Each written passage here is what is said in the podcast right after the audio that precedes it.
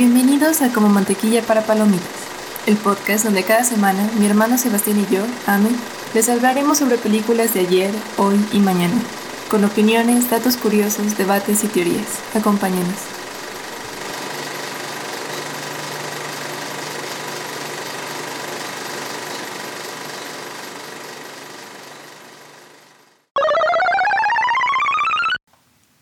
El día de hoy vamos a hablar de una película que ha dividido al público y a los críticos. Si bien no es la primera vez, probablemente es la primera vez que sucede debido a un fontanero italiano que intenta salvar al mundo de los hongos. Acompáñenos.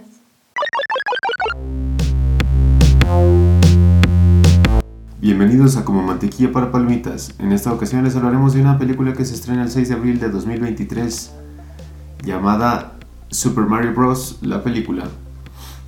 Encabezados de los diarios el día 6 de abril del presente año, la ONU pide a México una investigación independiente tras la muerte de los migrantes de Ciudad Juárez.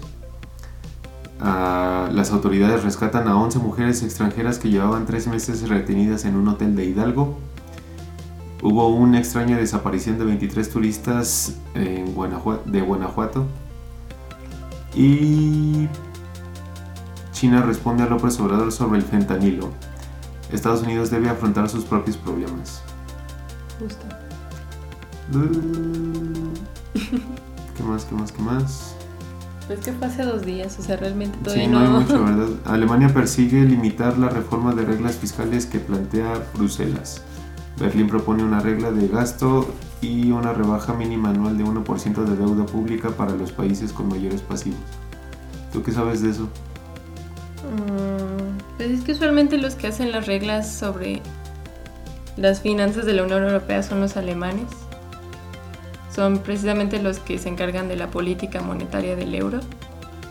Entonces se me hace raro que, o sea, el Bruselas sea el que esté el que esté ahí dando lata. Sí, pero pues bueno, tal vez algo ha cambiado. Ok, vale, entonces eh, misma dinámica del episodio pasado. Yo no he visto la película, ahora sí va a ser en sentido opuesto. Ya te voy a hacer las preguntas a ti y tú tienes que responder. Eh, nada más como datos de la película. Eh, celulares, por favor. um, reparto, obviamente no estamos hablando de voz. Chris Pratt, Natalie Joy, Charlie Day, Jack Black, Keegan Michael Kay, Seth Rogen, no manches, Rogen. Fred Armisen, Kevin Michael Richardson, Sebastian Maniscalco y Charles Madden. Mm, eh, guion, creado por Matthew Fogel, eh, dirección de Aaron Horvath y Michael Jelenic, duración 92 minutos. Y la compañía productora fue uh, Illumination Entertainment, sí, Nintendo y Universal, Universal Pictures. De hecho está bien padre porque no sé si cuenta como spoiler, pero cuando están los... Ya es que al principio de la película te ponen como los productores y así. Cuando sale Illumination está un minion en un card. Y suena el intro de Mario Kart de, cuando está el conteo de 3, 2, 1. Y fue un muy bonito detalle. Justo, bueno, ahorita abordamos eso. Eh, la sinopsis Mientras trabajaban en una avería subterránea, los fontaneros de Brooklyn, Mario y su hermano Luigi viajan por una misteriosa tubería hasta un nuevo mundo mágico. Pero, cuando los hermanos se separan, Mario deberá emprender una épica misión para encontrar a Luigi.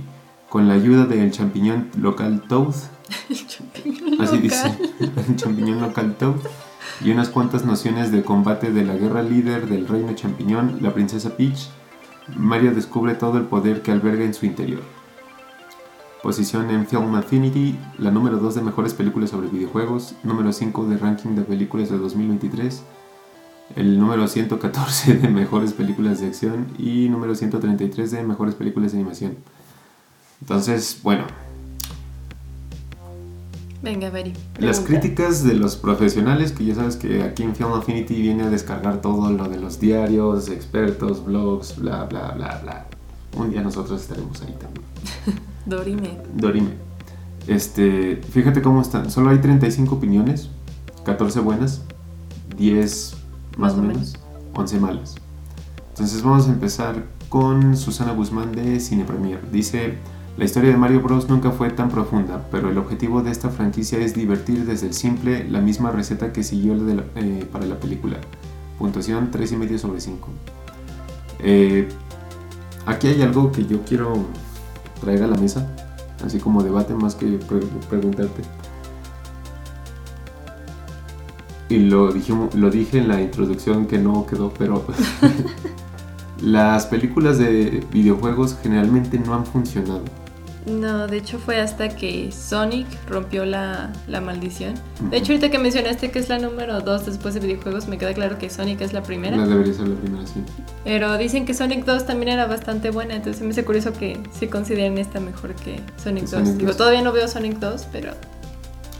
Eh, ahora, se supone... Bueno, lo que pasa es que nuestro maestro de apreciación cinematográfica e historia del cine decía que muy rara vez las películas que son adaptaciones de libro suelen funcionar porque imagínate el libro, ¿cuánto te toma a ti leer un libro? Horas, días, a lo mejor hasta semanas si es un gran libro. Este, y una película, por más larga que sea, tres horas, cuatro, si es el irlandés. Cuatro si es Cleopatra de Elizabeth Taylor. Entonces, este, imagínate resumir toda esa información que en cierta manera es hacer trampa porque en el libro son descripciones para que tú te lo puedas imaginar visualmente, ¿no? Y en la pantalla pues ya te lo pone. Pues ya está ahí. Pues sí, pero aún así es abarcar mucho en muy poco. Entonces se había querido hacer este formato, en vez de película, hacerlo serie, como The Last of Us, que en HBO está haciendo un hitazo.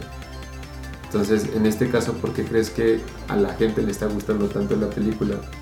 Y por qué ha sido éxito taquillero siendo una adaptación de un videojuego, porque estamos hablando de que Super Mario Bros. tiene que una historia de 40 años. Más o menos. Sí, pues de que se estrenó en el 85, 83. Por ahí. Por ahí. O sea, sí, los primeros videojuegos, sí. Pues es que, o sea, claro que importa mucho el aspecto cultural. O sea, gente que... O sea, es que es como, a pesar de que está enfocada para niños, mucha gente que va a verles precisamente ya adultos que jugar Mario les hizo su infancia más feliz, porque incluso si a mí yo no jugué Mario Bros. como tal, pero yo jugué Smash Bros. y Mario Kart, entonces para mí también, incluso para mí tenía como ese factor especial. Pero curiosamente va muy de la mano de la crítica que leíste ahorita, porque como la historia de Mario nunca fue tan compleja, o sea, entonces te puedes tomar muchas libertades con la historia para hacerla tan entretenida o tan larga o corta como tú quieras. Es diferente cuando quieres adaptar Dune, que se decía era el libro inadaptable al cine, que era imposible. Y sí, como para hacerlo en una sola película es imposible, porque es demasiada información, demasiados detalles importantes para que la historia funcione. Pero como esto es tan, pero tan simple, es un fontanero que pelea con una tortuga para rescatar a una princesa. Y se chingó, se acabó. Ok. Es casi como un cuento. Sí, sí, sí. es incluso menos complejo que un cuento. Creo que el pájaro dorado tenía... Tiene mucha más sustancia que la historia de Mario. Entonces creo que eso les ayuda mucho, porque como no había una historia como tal que seguir, podían hacer lo que quisieran con, con la película y metiendo tantos easter eggs como quisieran. Entonces creo que eso ayuda, ayuda bastante. Ahora, por ejemplo, Robbie Collin de, de, Telegraph dice, como darse un paseo por Toys R, Toys R Us, que es esta tienda en Estados Unidos de juguetes que ya quebró. Oh, sí. Pero fue mítica para los 60, 70, 80, 90. Fue, era, era, era como Toys R Us. Exactamente. Dice, esta adaptación animada se les arregla de alguna manera para ser aún peor que la abominable película de la imagen real de 1993. Hasta su CGI parece de segunda división, puntuación 1 sobre 5. ¿Tú qué opinas de eso? ¿Realmente la animación fue tan mala? No, a mí me gustó mucho, o sea, no, nada que ver con Into the Spider-Verse, nada que ver con El gato con botas, nada que ver con Pinocho, o sea, sí, claramente no está en esa liga de animación. Con Los Increíbles 2. No está con Los Increíbles 2. Pero es que creo que de nuevo va precisamente de la mano con que es una historia muy simple. O sea, Pero La primera- una historia tan simple, no tendría que tener otros aspectos más fuertes. más complejos. Pero es que es una película para niños. Esta de verdad es una película para niños. Por ejemplo, decíamos, Pinocho no es para niños. No. O sea, se utiliza la animación como una herramienta para expresar la historia, pero no es una película para niños. no. Y esta sí, entonces, o sea, aparte de que el- la animación sea tan... Abro comillas sencillas, cierro comillas porque no, o sea, tampoco está mal hecha, nada que ver. O sea, de hecho es adorable, a mí me encantó todo lo que vi. Pero es porque toda la historia, toda la película te quiere dar precisamente esta vibra de simpleza, o sea, no es... No es algo más grande que la vida. Ok. Entonces creo que si hubieras hecho una animación muy compleja, con una historia muy simple, habría quedado mal, que es justo lo que a mí me molesta de Into the Spider-Verse, que ya va a salir la 2, pero ese es otro tema. Mm, algo parecido a lo que le pasa a Transformers, a toda la franquicia de Transformers, que visualmente es impresionante. Pero la historia dice, "Eh, no me acuerdo de nada de lo que pasó. Pero insisto con Into the Spider-Verse porque mucha gente le encantó. Dicen, wow, qué buena película. Y yo la vi y sí, la animación, o sea, rompe, innova, revoluciona. Sí, es impresionante. Pero la historia es muy mala y me voy a pelear con quien me diga que no es cierto. Pero esa historia es muy, muy mala. Te estás echando yo creo que a medio internet encima. Sí, yo creo. El otro día estaba en Letterboxd calificando películas y estaba esa y estaba leyendo algunas reseñas de los fans y una decía es la mejor película de Spider-Man que se ha hecho. Creo. Y yo de, ok, gracias por decirme que tú, de no confiar en ninguna opinión tuya para nada de aquí en adelante. Yo creo que nada le gana a la segunda de Sam Raimi. O sea, la única que se le acerca es la primera de Sam Raimi. Mira, justo. O sea, son... Ay, es que no, pero ya me encargaré de tirarle basura Into sí. the Spider-Verse en su momento. tranquilo. Entonces Ah. creo que la película es muy congruente en lo que es. O sea, la historia es bonita, es simple, la animación es bonita, también es simple. Pero está muy bien hecha. O sea, toda la animación, todo el reino champiñón se tiene que ver adorable, se tiene que ver como de no puede ser, me quiero morir de amor. Y lo logra perfectamente. O sea, ve esta imagen de Toad. Ve. Bueno, pero es que no es justo. Toad siempre ha sido adorable. Sí, pero dime que esto no es lo más hermoso que has visto el día de hoy. No. Me olvidé de mi perro. O sea, incluso a Bowser, Bowser no se ve aterrador como en el videojuego, si gustas. Que de- en el videojuego eran píxeles, tampoco no mames. Bueno, pero era un pixelote comparado Pero con era un pixelote aterrador. Sí. No, pero por ejemplo ya en los de 64 y los de GameCube, ya como ya había esta tecnología, este motor de gráfico para poder darlos en tercera dimensión, sí empezaron a hacerlo más imponente. O sea, desde el, desde el 64, si quieres, este, ya lo podías ver y decías, ok, este cuate hay que tener... Ahí, se ve aterrador, se ve aterrador. Entonces creo que también está muy influenciado porque precisamente películas animadas muy recientes han sido tan buenas, tanto en animación como en Historia. como en historia como fueron El gato con botas 2 y Pinocho. O sea, claro que compara esta película no tiene nada que hacer junto a esas dos películas, pero nada, nada. Pero eso no está mal, o sea, eso no la hace mala. Para mí tiene una mejor historia que Frozen, está mejor desarrollada. Ah, bueno. La animación no es tan buena, pero porque Disney también se puso bien tóxico con Frozen. Pero yo no, no me quejo, o sea, lo que esperaba ver de una película de Mario, lo vi. O sea, realmente creo que la idea se siente que te sientas tú también como en el videojuego. O sea, ya más para acá como en el Nintendo Switch o en el Wii U. O sea, ese tipo de animación. Y funciona muy bien. Pues desde el GameCube, eh, nosotros que somos fans de Smash Brothers, o sea, ya tenía un nivel gráfico decente para poder ver en tercera dimensión. Sí, es como, o sea, le tiran a eso y de hecho me parece una muy buena idea porque precisamente lo que no funcionó de la adaptación live action es que tú no quieres ver un Mario de la vida real. No, de hecho, No se quieres, o sea, ¿no? Parte de lo que falla es que se ve muy raro. Ajá. Entonces tú quieres ver ese Mario que viste en los videojuegos. Entonces lo cambian tantito para que sea como lo suficientemente único para que sea la película, pero no demasiado para que no sientas que te están quitando los personajes que tú conoces. Podrías aprender algo de eso, Disney, pero es otro tema. Este. No, y creo que precisamente, o sea, hace eco con lo que son los videojuegos, porque, por ejemplo, en esta guerra de consolas que ha habido desde que Microsoft entró a competirle a Sony y a Nintendo, eh, Microsoft con el Xbox y Sony con el PlayStation se han estado peleando por quién tiene mejores motores gráficos y quién pone más píxeles por pulgada en, en su imagen. Y Nintendo nunca se ha molestado en eso. sí, dijo, "Güey, Esa no es. Es que Nintendo es muy inteligente en entender que ese no es un nicho de mercado. Esa no es su.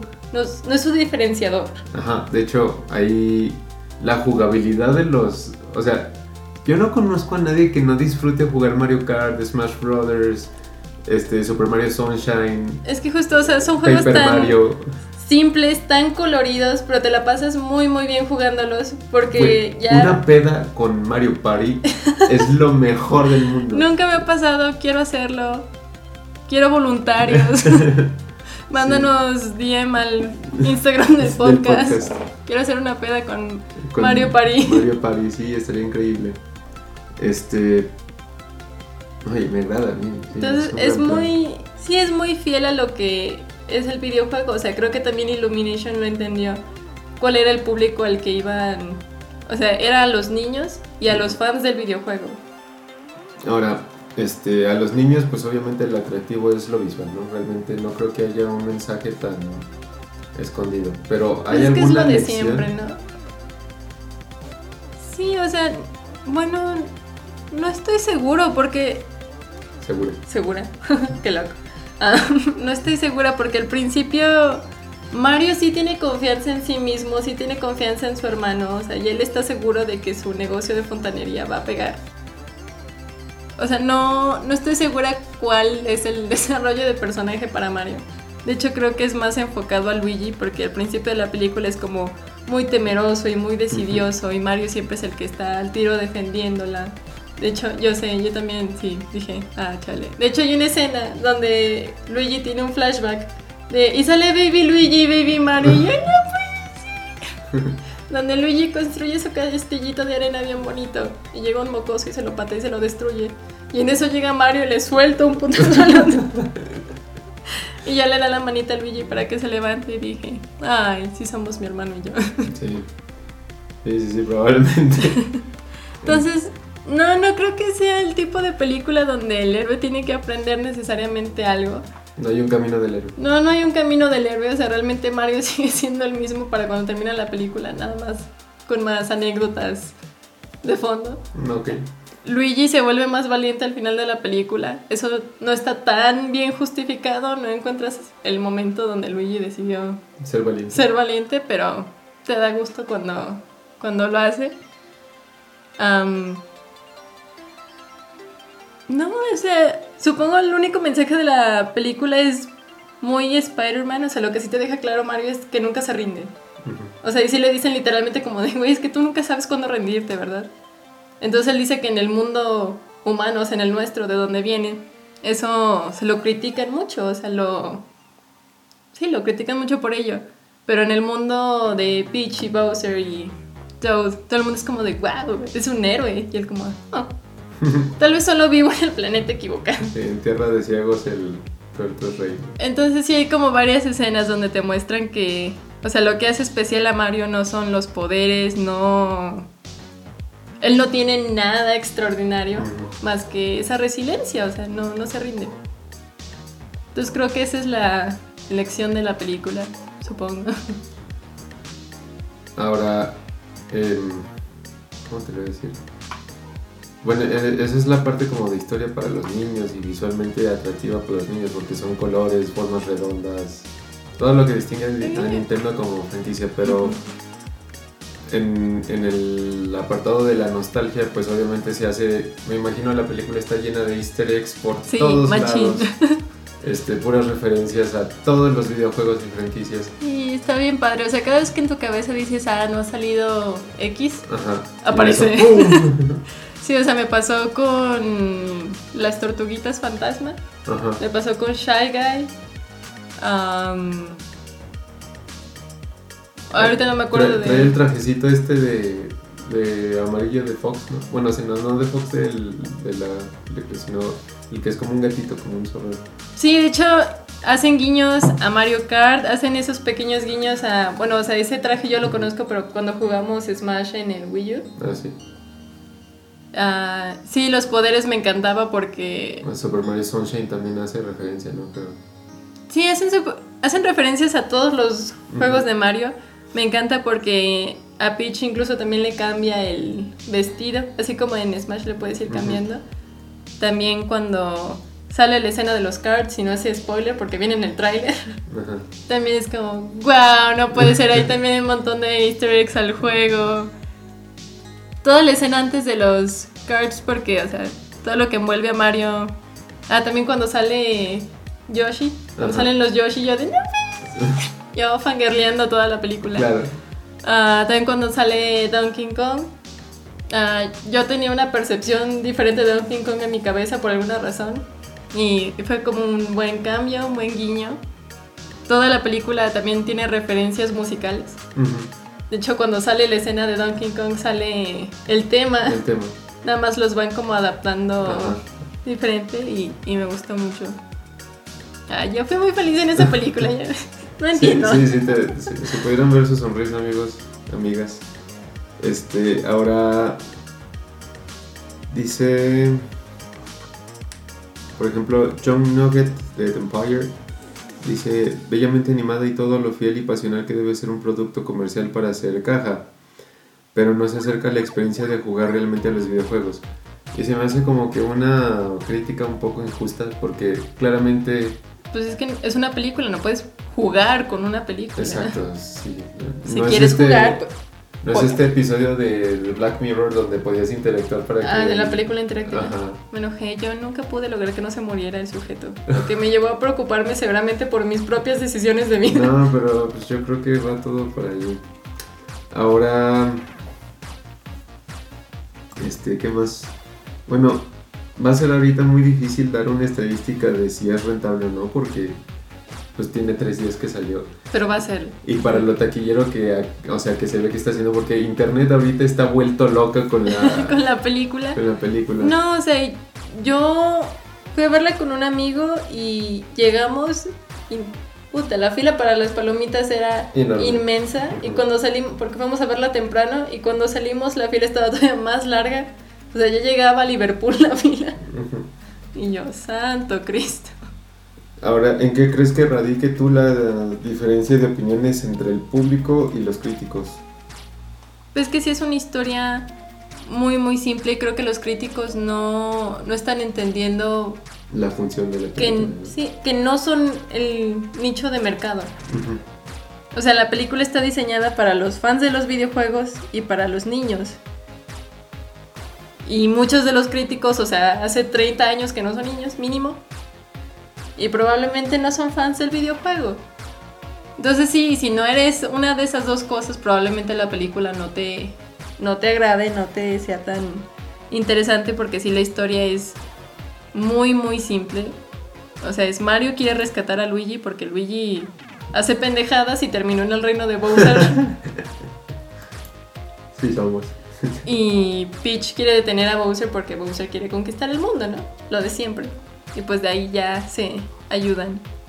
Oye, y, bueno, este lo vi en una página de Facebook, no sé si sea real, pero, y no sé, o sea, a mí se me hace que está haciendo referencia a otra película, pero pues quería corroborarlo contigo. Es cierto que en algún momento Peach le dice a Bowser, yo jamás me casaría con él, como un monstruo como tú. ¿Sí? sí. O sea, ¿qué pues necesidad de hacer estas cosas? O sea, ¿qué no vio la bella y la bestia, Pues que, y spoiler alert, o sea, la razón por la que Bowser está haciendo todo esto es porque está enamorado de Peach y quiere casarse con Peach. Es que, mujeres, aquí, paréntesis. Si ustedes conocen un hombre, sepan que es imbécil. Sí. Es que la verdad es que lo sabemos, pero... o sea, es la misma razón porque, y esto lo van a entender de todas las edades, en la primaria, por lo menos a mi edad y las generaciones que eran mucho mayores que yo o mayores que yo, saben que si un niño está molestando a una niña en primaria o kinder, es, porque le gusta. Y créanme que es cierto, o sea, porque uno es imbécil y uno no sabe cómo demostrar ninguna emoción que no sea molestar.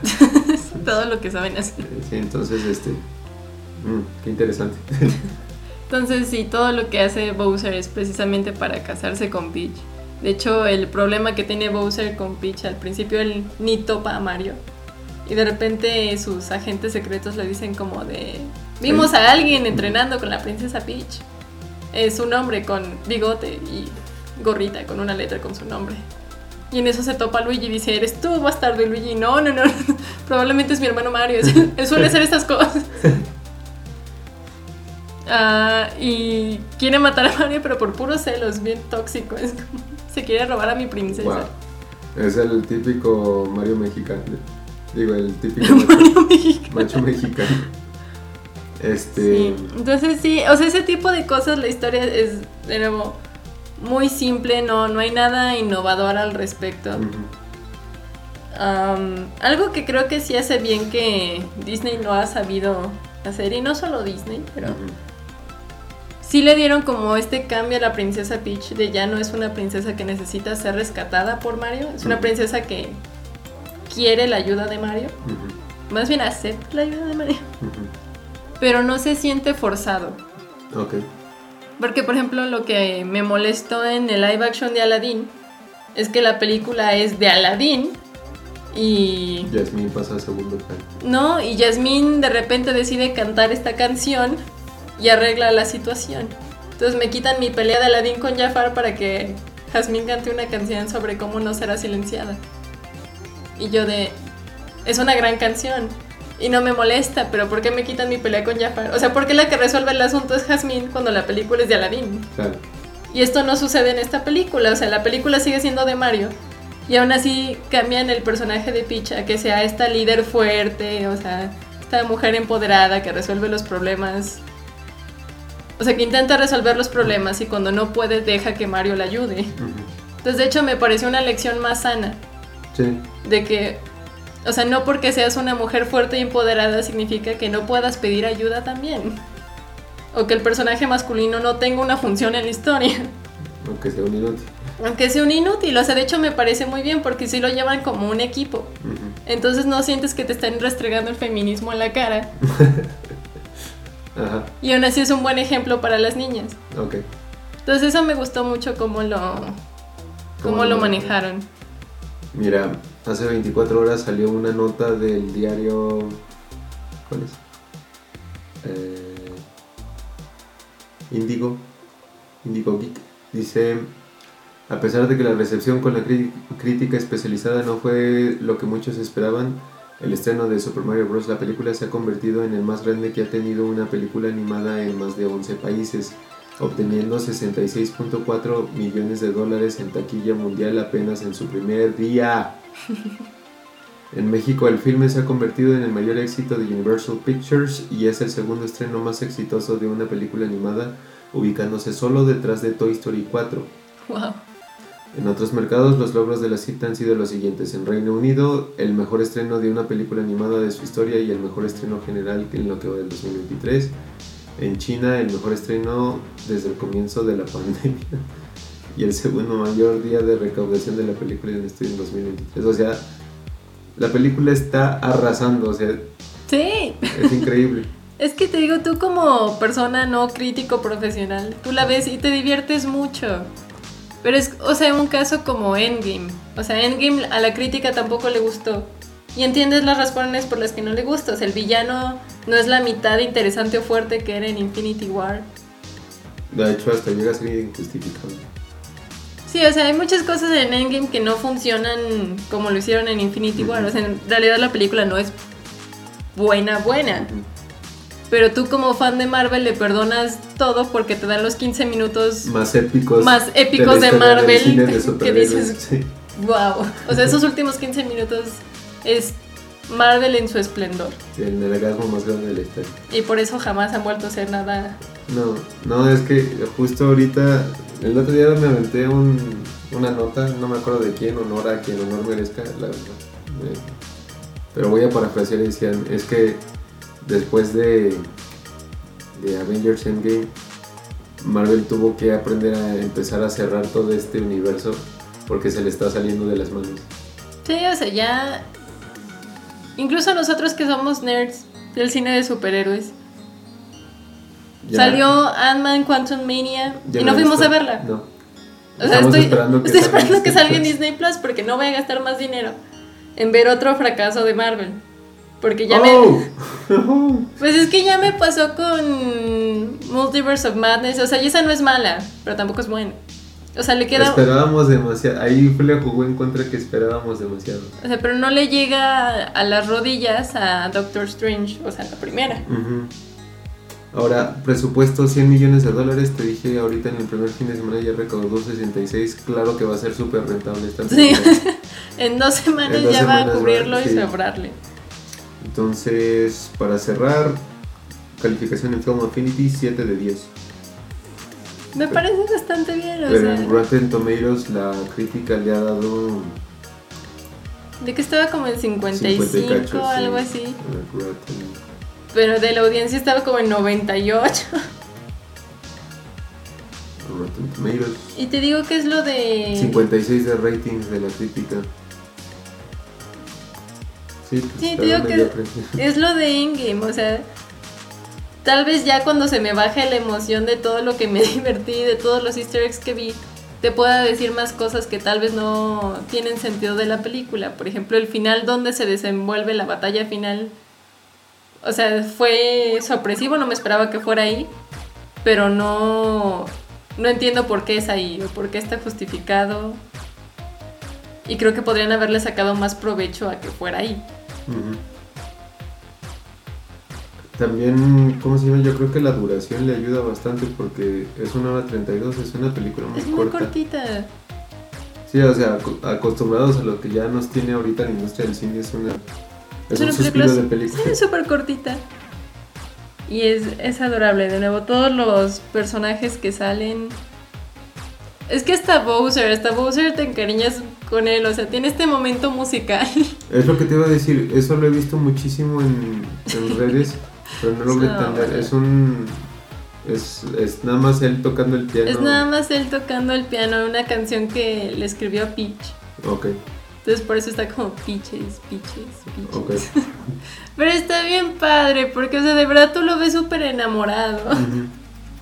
Y está él tocando el piano, vestido con su traje de novio, tiene la fotito de Peach. y luego está él bien entrado en su canción y lo interrumpen, es muy triste. Ok, no, pues Chale. Pero sí, de verdad, vayan a verla, tienes que verla. Yo amé esta película. ¿La viste en inglés o en español? Pues es que es para niños, solo está en español. Solo está en español. Solo está en Porque te iba a preguntar que, qué tal era la voz de Chris, para, Chris Pratt y Anna Taylor-Joy. No sé, cuando llegue a alguna plataforma supongo que sí podría verla en inglés. Pero los actores de doblaje no ahorita no tengo los nombres, pero me, me gustaron mucho. Es ah, muy su Sí, como dato curioso, Charles Martinet, da la quien da la voz a Mario y a Luigi en el videojuego, le da la voz al padre de los hermanos en la película. Mm. Que ser desagradable, yo dije, señor, cállese. pues bueno, amigos, este, espero este pequeño. No mames. ¿Qué? No grabaste. No se cortó, pero ¿por qué? Ah, no, sigue grabando. Entonces, amigos, les decía, este... Síguenos en nuestras redes. Síguenos en nuestras redes. Gracias por escucharnos. De verdad no puedo dejar de pedirles que vayan a verla. O sea, sigue siendo la emoción de que casi la acabo de ver. Pero si son tan nerds como yo, les va a encantar. Si están esperando una película que puedan fumarse un cigarro con su copita de vino y decir esto es cine. Pues no. No es esta, claramente. No es esta, claramente. Pero es una gran película. Sí, sí, sí es.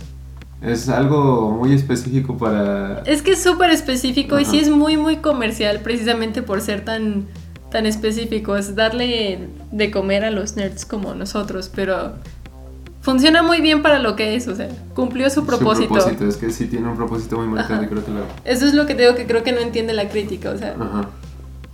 No lo hicieron para hacer una buena película, lo hicieron para hacer una buena película para estas personas. Claro, totalmente. Es como, ¿sabes cuál me está haciendo ahorita eco? Que también es así que cada vez que oíamos hablar de no este, la de Ready Player One. Sí, justo. Cada cinco minutos tú y yo. vez! Sí, Ready Player One, por ejemplo, ahí también dices las actuaciones, ahí sí están como... Pero, es una gran película. pero todos los easter eggs, todo... el argumento de la película, de hecho, también es bastante interesante. Pero bueno, ya hablaremos después de Ready Player One. Ready Player One. Ah, sí, síganos en nuestras redes. Ya también yo estoy en Letterboxd. Ahí están las películas que hemos visto, que nos da nuestras favoritas y las calificaciones que les vamos dando. Entonces, si confían en nuestro gusto y hay una película en particular que quieren saber pero no hemos hablado de ella, probablemente ahí va a estar. Desde que lo abrí y he agregado las películas que he visto, llevo 520 películas, no tengo nada de tu... Entonces probablemente la película que estén pensando está dentro de esas 520. Y aún así de repente te sorprendo con una u otra que dices. ¿En qué momento? Tú, antier también me pasó que me dijeron dos que no he visto yo. Me picó el ego. Yo, ¿cómo así? Sí, de hecho, pero bueno. Muchas gracias amigos. Este, esperamos ya poder nosotros grabar este video. Es que nuestra logística lo complica todo, pero les prometemos que pronto nos podemos Algún día. Entonces, muchas gracias amigos y síganos en nuestras redes, les agradecemos mucho. Hasta la próxima. Hasta la próxima. Vengo a hablarles de la iniciativa Smash Brothers.